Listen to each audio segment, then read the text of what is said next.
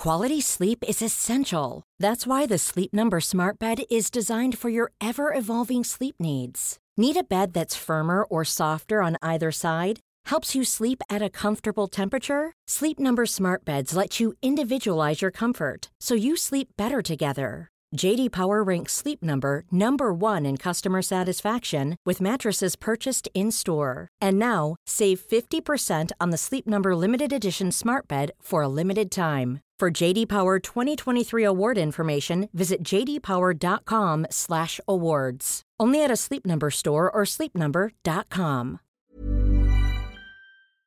Allô Internet! Aujourd'hui, on se retrouve pour une vidéo missing. Ça fait assez longtemps que j'ai fait une vidéo dans, cette série. Que je suis contente m'embarquer dans celle-ci aujourd'hui. Aujourd'hui, la vidéo se passe au Michigan. Euh, la semaine passée, j'ai parlé un peu du Bigfoot. Euh, vous allez voir là, que euh, ça a un peu un lien. Il y a des trucs étranges qui se passent au Michigan.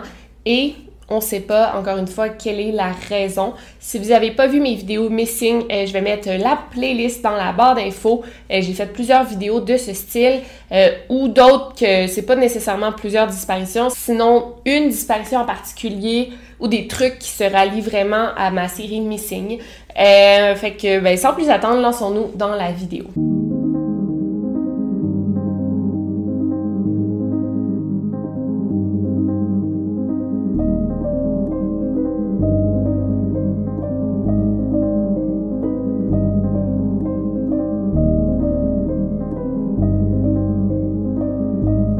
le podcast Over and Out. Est complètement folle. C'est la première fois que je raconte une histoire dans ce style. Et vous allez voir que ça vient totalement appuyer ma théorie de la semaine passée, soit que le Bigfoot pourrait être responsable de ces nombreuses disparitions. Et vous allez voir, c'est vraiment mystérieux. Donc nous avons Henry Flynn, euh, qui est un camp de bûcherons qui est situé près de la ville de Wallala euh, au Michigan. Durant l'été, Henry euh, amène sa femme et sa fille de 3 ans, Katie, euh, pour qu'elle vienne l'accompagner dans son camp de bûcheron.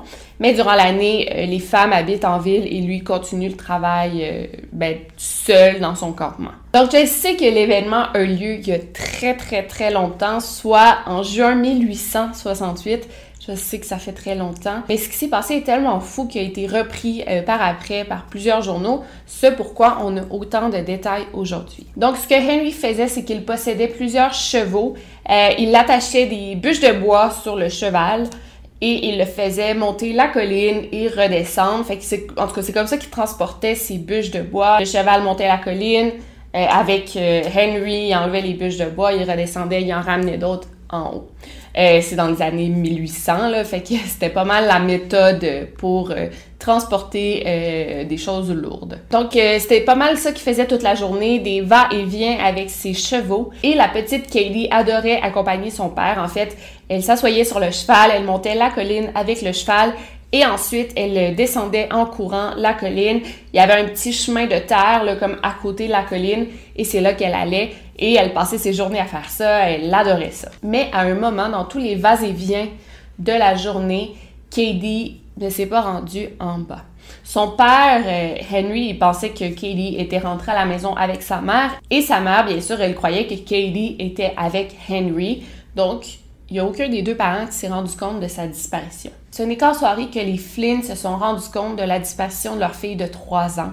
Ils ont immédiatement commencé à la chercher partout jusqu'aux petites heures du matin. Le lendemain matin, quand il faisait enfin clair, c'est là qu'on s'est rendu compte que le petit chemin de terre, en fait, sur le petit chemin, il y avait euh, les petits pas, des petites traces de pas de Katie qui se fondaient dans celles d'un ours géant.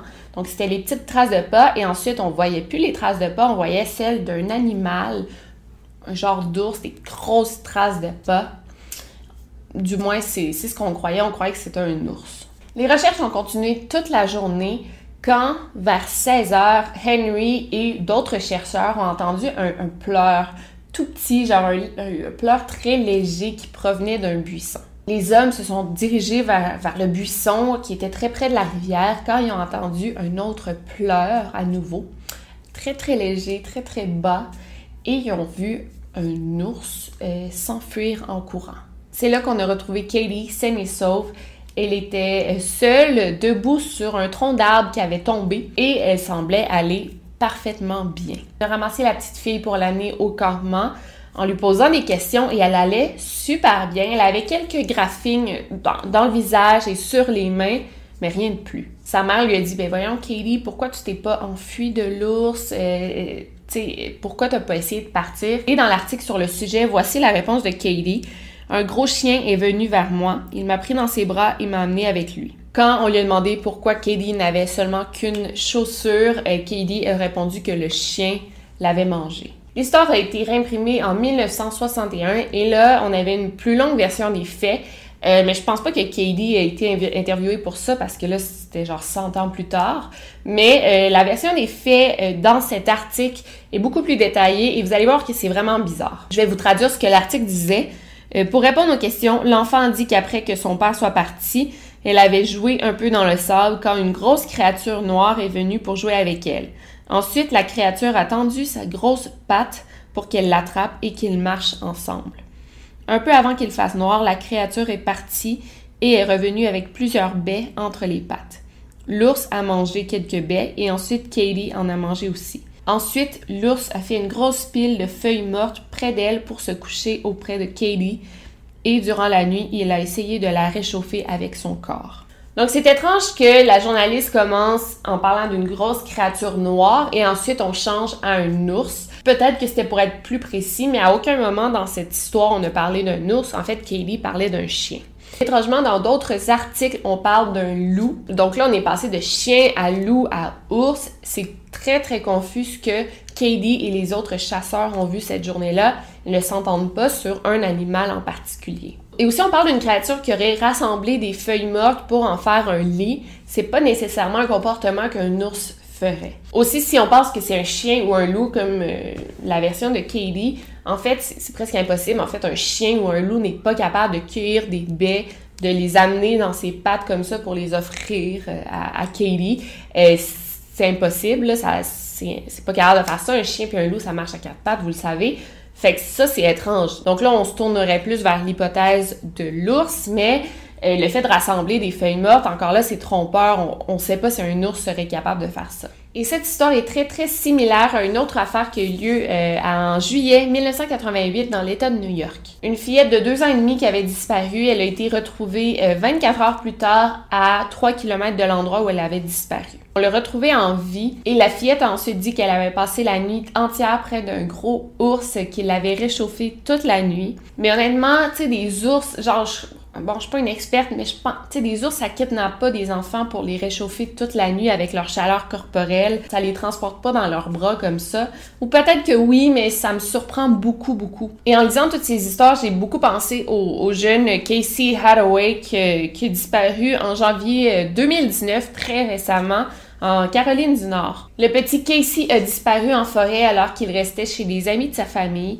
Ce fut une disparition très, très médiatisée, super inquiétante. Il y a des recherches intensives qui ont eu lieu. That little boy going missing yesterday after, uh, afternoon, early afternoon from his grandma's backyard. We're told that little boy uh, was playing with two other kids when he was discovered missing. They searched for 45 minutes or so before calling 911. And this morning, we know that search has continued overnight. 100 volunteers coming out last night to help search the grounds for that little boy. Il y avait plus d'une centaine de volontaires qui aidaient dans les fouilles. Et il faisait très très froid parce que c'était au mois de janvier, il faisait très très froid, il pleuvait. Fait qu'on était sûr qu'on allait euh, retrouver le, jeune Casey mort de froid, malheureusement. Trois jours plus tard, le jeune Casey a été retrouvé, il était comme emmêlé dans un buisson. Il avait très très froid en effet et il appelait à l'aide à sa mère. Quand on a demandé à Casey comment il avait fait pour survivre trois jours au froid, euh, sans manger, sans boire, tu sais, un enfant de trois ans dans les températures très très glaciales du mois de janvier qui réussit à survivre en forêt, c'est incroyable. Et en fait, le, jeune Casey a dit que c'était un ours qui l'avait gardé en sécurité pendant trois jours. Did you hear everyone calling your name? No. You I, was, I was home. You wanted to go home. Yeah. He said that he was in the woods and I asked, um, like, who were you with? And he said, a bear. C'est fou, ça me donne le frisson. Donc, on va passer maintenant à la disparition du jeune Raymond Mackey de 17 ans, qui est un chasseur très, très expérimenté. La journée du 27 novembre 1936, il est allé chasser le chevreuil avec ses amis dans la forêt de Kiwinau. Ses amis et lui ont décidé de partir chacun de leur bord pour ensuite se réunir, se retrouver au camp euh, de chasse à la fin de la journée. Raymond, qui était parti avec son chien, n'est jamais rentré ni lui ni son chien. De grosses recherches ont été entamées, elles ont duré plus de deux semaines. Il y avait 150 volontaires, sinon plus. Après six jours, on a retrouvé euh, la carabine de Raymond sur le sol et à quelques mètres plus loin, dans un marais, on a retrouvé les mitaines de Raymond. La même soirée, le chien de Raymond est revenu seul au campement. Cette histoire ressemble vraiment à toutes les histoires de Missing et il y a même un film euh, qui est de Missing 411 qui est sorti, je vous le recommande beaucoup. Je vais mettre dans la barre info le lien, je l'ai écouté euh, la semaine passée et ça parle de disparition étrange de chasseurs et ça donne le frisson, c'est incroyable. En tout cas, je vous le recommande beaucoup et ça arrive toujours en fait. Raymond disparaît, tu sais, je veux dire, un chasseur qui se perd en forêt va jamais abandonner sa carabine ou ses mitaines, encore moins. Fait que nécessairement, il y a quelque chose qui l'a arraché, qui l'a enlevé, kidnappé, pour qu'il laisse tomber euh, deux, items très importants à sa survie. C'est le mois de novembre, je veux dire, jamais il aurait enlevé ses mitaines, il n'y a rien qui indique qu'un animal l'aurait, attaqué, euh, une créature l'ait attaqué parce qu'il n'y avait pas de signe de débat, il n'y avait pas de sang, il n'y avait rien d'étrange. Et on peut exclure euh, la thèse de l'ours qui l'aurait attaqué parce qu'il n'y a pas d'ours à cette période de l'année. Les ours hibernent en novembre. On n'a jamais su ce qui s'est passé. Raymond n'a jamais été retrouvé. Et ici, c'est important encore de souligner la présence des marais. Euh, ça, j'en parle souvent. À chaque fois qu'il y a une disparition comme ça, on retrouve toujours la personne près d'un marais ou elle disparaît près d'un marais. Fait qu'il y a toujours la présence d'un marais. Et aussi le fait que les chiens pisteurs ne sont jamais, jamais capables de suivre la trace de la personne disparue. Ils se perdent. Et j'ai déjà dit que si c'est le Bigfoot, le Bigfoot a une grosse odeur très, très forte. Mais c'est comme si je sais pas s'ils sont capables de couvrir leur odeur par après, mais les chiens sont jamais jamais capables de suivre les personnes disparues. ils vont se perdre en, en sentant sur le sol. Euh, fait voilà, euh, ça c'est la disparition de Raymond Mackey. Dans ma dernière vidéo Missing, j'avais parlé de plusieurs disparitions qui avaient eu lieu au Wisconsin. Et maintenant, la disparition qui suit a eu lieu sur la frontière entre le Michigan et le Wisconsin. On a Edward Walfall de 15 ans qui est un chasseur et un trappeur très très expérimenté. Le 5 octobre 1946, euh, Edward est parti dans la forêt armé de son pistolet, son shotgun, un duffel bag et sept trappes à loups. Il est allé près du Whitney Lake, euh, Wisconsin. C'est un endroit qu'il adorait et qu'il connaissait par cœur. C'est un endroit qui est très très dense dans la forêt, c'est assez retiré, c'est isolé. Il y a énormément de petits lacs et de petits ruisseaux autour du Whitney Lake. En soirée, quand Edward n'est pas rentré, ses parents ont appelé la police. Les chercheurs ont fouillé la région de Whitney Lake et ils ont bien remarqué que Edward y était allé cette journée-là. Ils ont retrouvé six des sept trappe à loup qu'il avait amené avec lui. La septième trappe n'a jamais été retrouvée, étrangement. Les chercheurs ont trouvé euh, des traces de pas dans la forêt, mais encore une fois, c'est vraiment bizarre, mais les chiens ne voulaient pas suivre la trace de pas. Genre, ils s'en détournaient, qui est un comportement extrêmement étrange pour des chiens professionnels. Le 14 octobre, soit neuf jours plus tard, le shérif a décidé de terminer les fouilles sans avoir trouvé quoi que ce soit et il a juste dit que Edward devait s'être enfui en Alaska. Ce qui est... What? Genre, c'est impossible. Euh, c'est sûr qu'il était pas parti en Alaska, il avait amené aucun effet personnel avec lui, il avait amené sa carabine puis tout pour aller chasser. On a retrouvé ses trappes à loups en forêt. On sait qu'il est allé chasser. Ça, c'est vraiment bizarre. C'est pourquoi l'Alaska? Peut-être qu'il connaissait des amis puis ses parents, il avait comme émis l'hypothèse. Mais on voit jamais ça arrêter des recherches pour quelqu'un après neuf jours sans rien avoir trouvé. Normalement, c'est deux semaines minimum. Donc, ça a été une très mauvaise décision du, shérif et on n'a aucune idée pourquoi il a fait ça.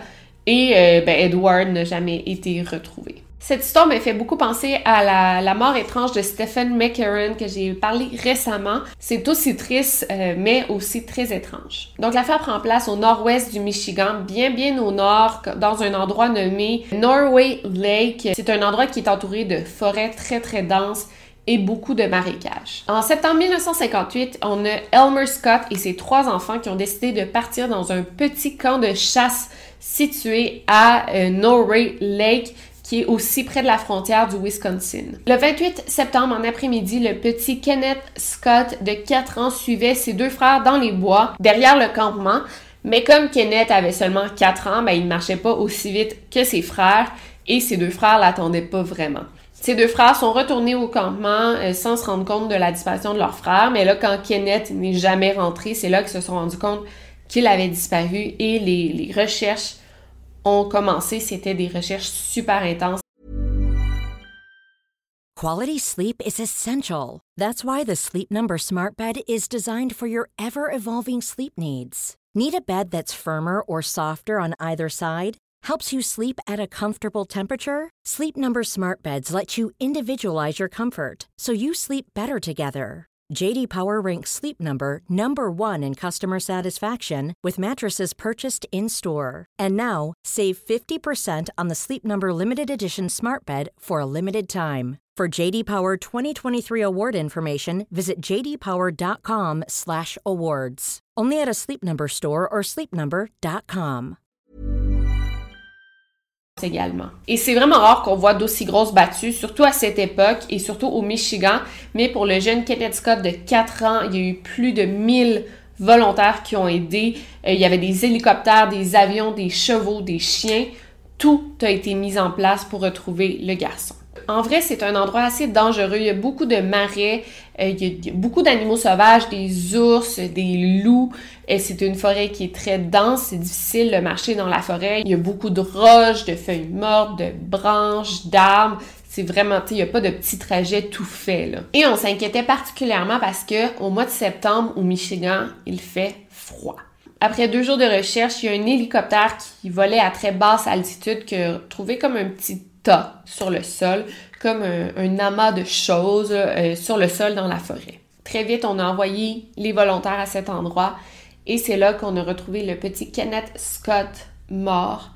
Euh, il était couché en petite boule au-dessus d'une colline. On a conclu que Kenneth Scott était mort d'hypothermie. Mais c'est vraiment bizarre parce qu'on a retrouvé le petit Kenneth Scott euh, mort. Il était sur le dos et il y avait son manteau à côté de lui. Il avait enlevé son manteau.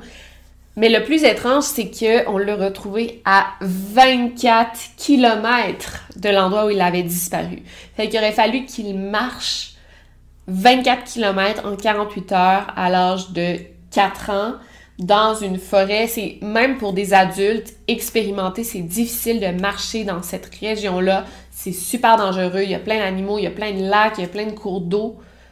Genre, c'est impossible que Kenneth Scott ait pu faire ça. Et en plus, on l'a retrouvé en haut d'une colline, fait qu'il aurait fallu qu'il monte la colline en plus.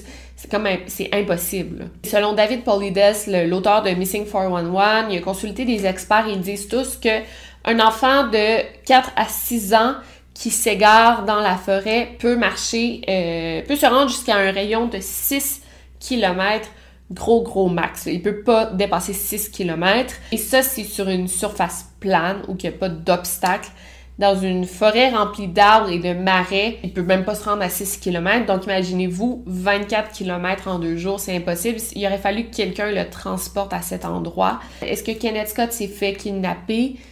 Peut-être, mais il n'y avait pas de traces d'abus sexuels, il n'a pas été assassiné.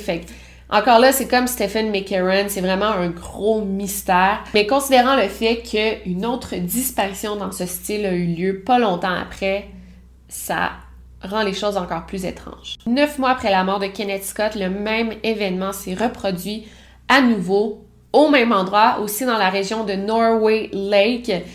Et cet événement était si étrange que euh, le journal local en a parlé beaucoup. En juin 1959, il y a la famille Van Hula qui ont voyagé à Dickinson County euh, pour faire un, un pique-nique près du Norway Lake. Il y avait les deux parents et leurs quatre filles dont la petite Carol de 3 ans. En fin de journée, les parents se sont rendus compte que la petite Carol avait disparu. Ils ont commencé à la chercher dans les alentours. Bon, elle a dû s'égarer pas très loin, mais très vite, ils se sont inquiétés quand ils la trouvaient pas. Ils ont avisé la police pour qu'ils les aident à venir chercher Et euh, immédiatement, les recherches ont commencé et même dans l'heure, il y avait plus de 500 volontaires sur place. Il y avait des hélicoptères qui volaient partout dans la région et même des chiens pisteurs qui essayaient d'aider. Dans la première nuit, les chiens, encore une fois, il y avait euh, un comportement très étrange. En fait, ils tournaient en rond sans euh, pouvoir trouver l'odeur de la fillette, faisaient juste tourner en rond. Ils sentaient rien, mais pourtant, elle venait tout juste de disparaître. Après 13 heures de recherche, les, volontaires ont entendu un petit pleur, encore une fois très léger, qui provenait d'un marécage qui est pas très loin et le marécage est connu pour être très profond. Et là, écoutez ça, ils se sont rapprochés du marécage et qui est quand même gros et au milieu du marécage, il y a comme un petit tas de terre un petit amas de terre, une petite île, tout petite, comme ça. Et la petite Carol était couchée au milieu de cet amas de terre. Paisiblement, elle dormait et elle avait comme pleuré dans son sommeil. Très vite, on l'a amenée à l'hôpital. Elle avait quelques graphines sur le corps, rien de grave. Et aussi, elle souffrait un peu d'hypothermie, mais encore là, rien de dramatique. Donc là, c'est tellement louche. Il y a deux enfants du même âge qui disparaissent du même endroit, du, même lac à neuf mois d'intervalle. C'est assez bizarre. Et dans les deux cas, les enfants auraient dû traverser une forêt euh, qui beaucoup de buissons, beaucoup d'arbres, traverser des marais. Heureusement pour Carol, elle a eu un beau dénouement, on l'a retrouvée en vie. Mais on n'a aucune idée comment Carol s'est ramassée là parce que elle savait pas nager. Euh, deuxièmement, les volontaires qui, ont, qui sont allés la chercher en traversant le marécage, ben, il y avait de, l'eau jusqu'ici. Euh, fait que Carol n'aurait pas pu marcher elle-même jusque-là. Donc, on n'a aucune idée de comment elle a pu se ramasser là. Puis c'était pas un marécage qui venait juste de se former comme ça, là. Sais, c'était connu que c'était un marécage profond. Fait que c'est comme si elle avait volé pour se ramasser là, puis elle dormait paisiblement. Fait qu'il y a vraiment quelqu'un qui a dû aller la porter là. Encore une fois, elle n'avait pas été agressée sexuellement, il y avait rien de tout ça qui est arrivé. Fait que c'est bizarre. Puis c'est toujours des histoires qui mettent en scène des enfants. Et dans la plupart des cas, ils s'en sortent sans aucune blessure, sauf le petit euh, Kenneth. Mais lui, il est mort d'hypothermie. Je pense que si on l'avait retrouvé avant, ben, il s'en serait sorti indemne lui aussi. Cette histoire est très mystérieuse. C'est comme si cet homme s'était évaporé dans la nature, vous allez voir. Donc, on parle d'une histoire qui a eu lieu le 31 juillet 2008. On a un homme de 73 ans, un vétéran qui a déjà servi dans la marine américaine, euh, qui a aussi travaillé comme ingénieur pendant plusieurs années. C'est un homme euh, qui est très intelligent, il est très manuel, euh, il est logique et il est maintenant à la retraite. Avec sa femme Lauren, Joe Cluley, de 73 ans, passait ses, hivers en Floride euh, et ses étés, il allait plus au nord, soit à Higgins Lake, dans l'État du Michigan. Il y avait un chalet rustique euh, de deux pièces qui avait nommé Chippewa Hunting Post, qui est près de la rivière Takawamenon River. Désolée pour les noms, c'est assez compliqué. Le chalet n'avait pas d'eau courante, il n'y avait pas d'électricité, mais Joe adorait aller euh, se déconnecter de la réalité et aller passer quelques temps dans ce chalet. Mais Lauren n'aimait pas tellement ça, donc elle y allait des fois les week-ends, mais elle laissait surtout son, son mari aller au chalet seul. Donc Joe, ce qu'il faisait toujours, c'est qu'il conduisait sa, sa vieille Oldsmobile, une van de 1992, et se stationnait dans le haut d'un petit chemin. Et il descendait le petit chemin jusqu'à son chalet, accompagné de son petit chien Chip, et il marchait environ 1,6 euh, km qui les séparait du chalet, mais lui, il aimait ça faire ça. C'était comme son arrivée au chalet, son moment, il faisait de l'exercice. Puis c'est un chemin qui est assez bien tracé, c'est facile à suivre, il n'y a pas trop d'obstacles. Fait que c'était sa petite routine. Et normalement, euh, quand Joe était séparé de Lorraine, en fait, euh, il s'appelait tous les matins à 9h et tous les soirs à 21h parce que, bon, il avait 70 ans, il voulait s'assurer les deux que tout allait bien. Euh, quand ils étaient séparés. C'est vraiment mignon, mais euh, voilà. On ne sait pas exactement ce qui s'est passé, mais on pense que Joe a fait son chemin habituel euh, ben, du chalet jusqu'à sa vanne. Mais on ne sait pas qu'est-ce qui s'est passé, mais on pense que Joe a sorti un petit bol d'eau pour son chien, pour le placer sur le sol. Et là, paf, les deux ont disparu. Les policiers ont retrouvé les clés à l'intérieur de la voiture qui était déverrouillée. Et ça, c'est vraiment étrange. Apparemment que Joe ne faisait jamais ça, laisser euh, ses clés dans l'auto pendant qu'il allait marcher ailleurs. Il les avait toujours sur lui. C'est comme si quelque chose avait enlevé Joe pendant qu'il faisait quelque chose parce que c'est ça, il aurait jamais laissé. Je pense que Peut-être qu'il a déposé ses clés à l'intérieur pour prendre quelque chose dans sa vanne et là, il y a quelque chose qui l'a enlevé. Les recherches pour Joe étaient les plus grandes recherches dans l'État du Michigan. Euh, je pense que ça l'a aidé que cet homme était un ancien vétéran. On les respecte beaucoup aux États-Unis. Ben, ouais, non, pas tout le temps, mais en tout cas, certains, dans certaines régions, oui. Euh, les policiers ont mis vraiment tout les moyens de leur bord pour le retrouver. Il y avait les policiers du Michigan, les policiers de la ville où il a disparu, les policiers des frontières, l'équipe canine, le shérif de Chippewa et plusieurs volontaires qui se sont joints aux fouilles. Et après le quatrième jour, sans résultat, les recherches ont été suspendues. C'est très étonnant parce que tu mets toutes les chances de ton bord dès le début, puis t'arrêtes après quatre jours. Et comme j'ai dit plus tôt, les recherches, ça dure normalement minimum deux semaines. Donc, pourquoi arrêter après quatre jours sans raison? Les volontaires, eux, ont décidé de continuer sans l'aide de la police parce que tous les policiers ont arrêté d'aider. Ils ont cherché pendant plusieurs semaines sur un rayon de 40 km euh, c'était énorme. Et là, environ un mois plus tard, le 1er août 2008, la famille de Joe est retournée au chalet. Et c'est là qu'ils ont trouvé le petit Chip qui était assis devant la porte d'entrée tellement cute, pauvre petit. Euh, il avait beaucoup maigri, mais en général, il était vraiment en bonne santé, il était bien hydraté. Euh, et il avait sûrement réussi à se nourrir un peu avec les choses qu'il trouvait dans la forêt. Mais c'est étrange parce que ça avait vraiment pas l'air d'un chien qui avait vécu dans la forêt pendant un mois. Il était super propre. Il n'y avait pas de piqûres d'insectes, il n'y avait pas de tiques, il n'y avait pas de feuilles, de branches accrochées après sa fourrure. Il était comme, comme neuf, super, super propre. Et un autre truc, Chip, c'était un chien qui aboyait beaucoup et ça l'a pris trois jours avant qu'il aboie à nouveau. Fait que ça, c'était quand même bizarre. C'est comme s'il était traumatisé. Malheureusement, son maître n'a jamais été retrouvé. Il est toujours disparu à l'heure qu'il est. Donc, cette disparition est très étrange. Mais quatre ans plus tôt, la même histoire s'est passée même endroit. Donc, Christopher Hallax c'est un homme de 30 ans qui a toujours aimé le plein air. Il allait souvent passer du temps dans le nord du Michigan. Une fois pour prouver sa propre endurance, il a déjà essayé de marcher pendant 19 heures dans la forêt. Euh, il a réussi, en fait, il s'est rien passé, là. Mais c'est le genre de personne que quand il va en randonnée, il va il va pas marcher dans les petits chemins, il va marcher à côté du chemin dans la forêt. Fait qu'il est très, très expérimenté. Donc, dans toutes les personnes disparues en Amérique du Nord, euh, Chris, c'était le moins susceptible à disparaître dans la forêt parce que, comme je vous dis, il a vraiment un bon instinct de survie, il a un bon sens de l'orientation, il savait très bien vivre en plein air, il savait faire des feux, se faire un abri, euh, il allait toujours marcher aussi en forêt avec un gros couteau. Euh, fait que c'est très étrange qu'il soit disparu comme ça. Le 17 mars 2004, c'est la dernière fois qu'on l'a vu quand il s'est arrêté dans un petit magasin euh, au nord du Michigan pour s'acheter des snacks et il a dit à la commune qu'il s'en allait euh, quelques jours en camping. Après quelques jours sans nouvelles de lui, le, le bureau du shérif de Chippewa County et la police du Michigan l'ont reporté disparu et ont commencé les recherches. Et là, c'est vraiment bizarre tout ça. Euh, la police a retrouvé des traces de pas euh, dans la neige et ils ont suivi ces traces de pas sur plusieurs kilomètres pour voir où ça allait les mener. Peut-être qu'ils allaient retrouver Chris au bout de ces traces de pas. Ils sont arrivés dans une région très dense de la forêt avec plusieurs marais, encore une fois. Et c'est vraiment étrange, on a retrouvé tous ces équipements de camping éparpillés partout. On a retrouvé une flasque d'eau attachée après une ceinture dans un coin. Ensuite, il y avait plusieurs chaudières dans un autre coin.